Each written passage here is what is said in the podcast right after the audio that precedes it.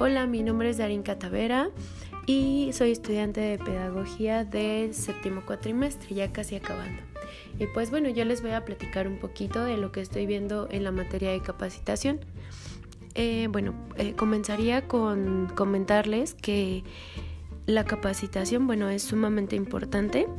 Eh, tomando en cuenta que las personas de recursos humanos realicen una excelente labor en elegir al personal que cubra con las necesidades para realizar los diferentes puestos, si no se tiene esta eh, capacitación o un programa de capacitación continua, eh, pues iremos sacando lo, del día a día, sacando el trabajo, eh, pero no estamos capacitados para subir a un puesto, para enfrentarnos a las necesidades nuevas.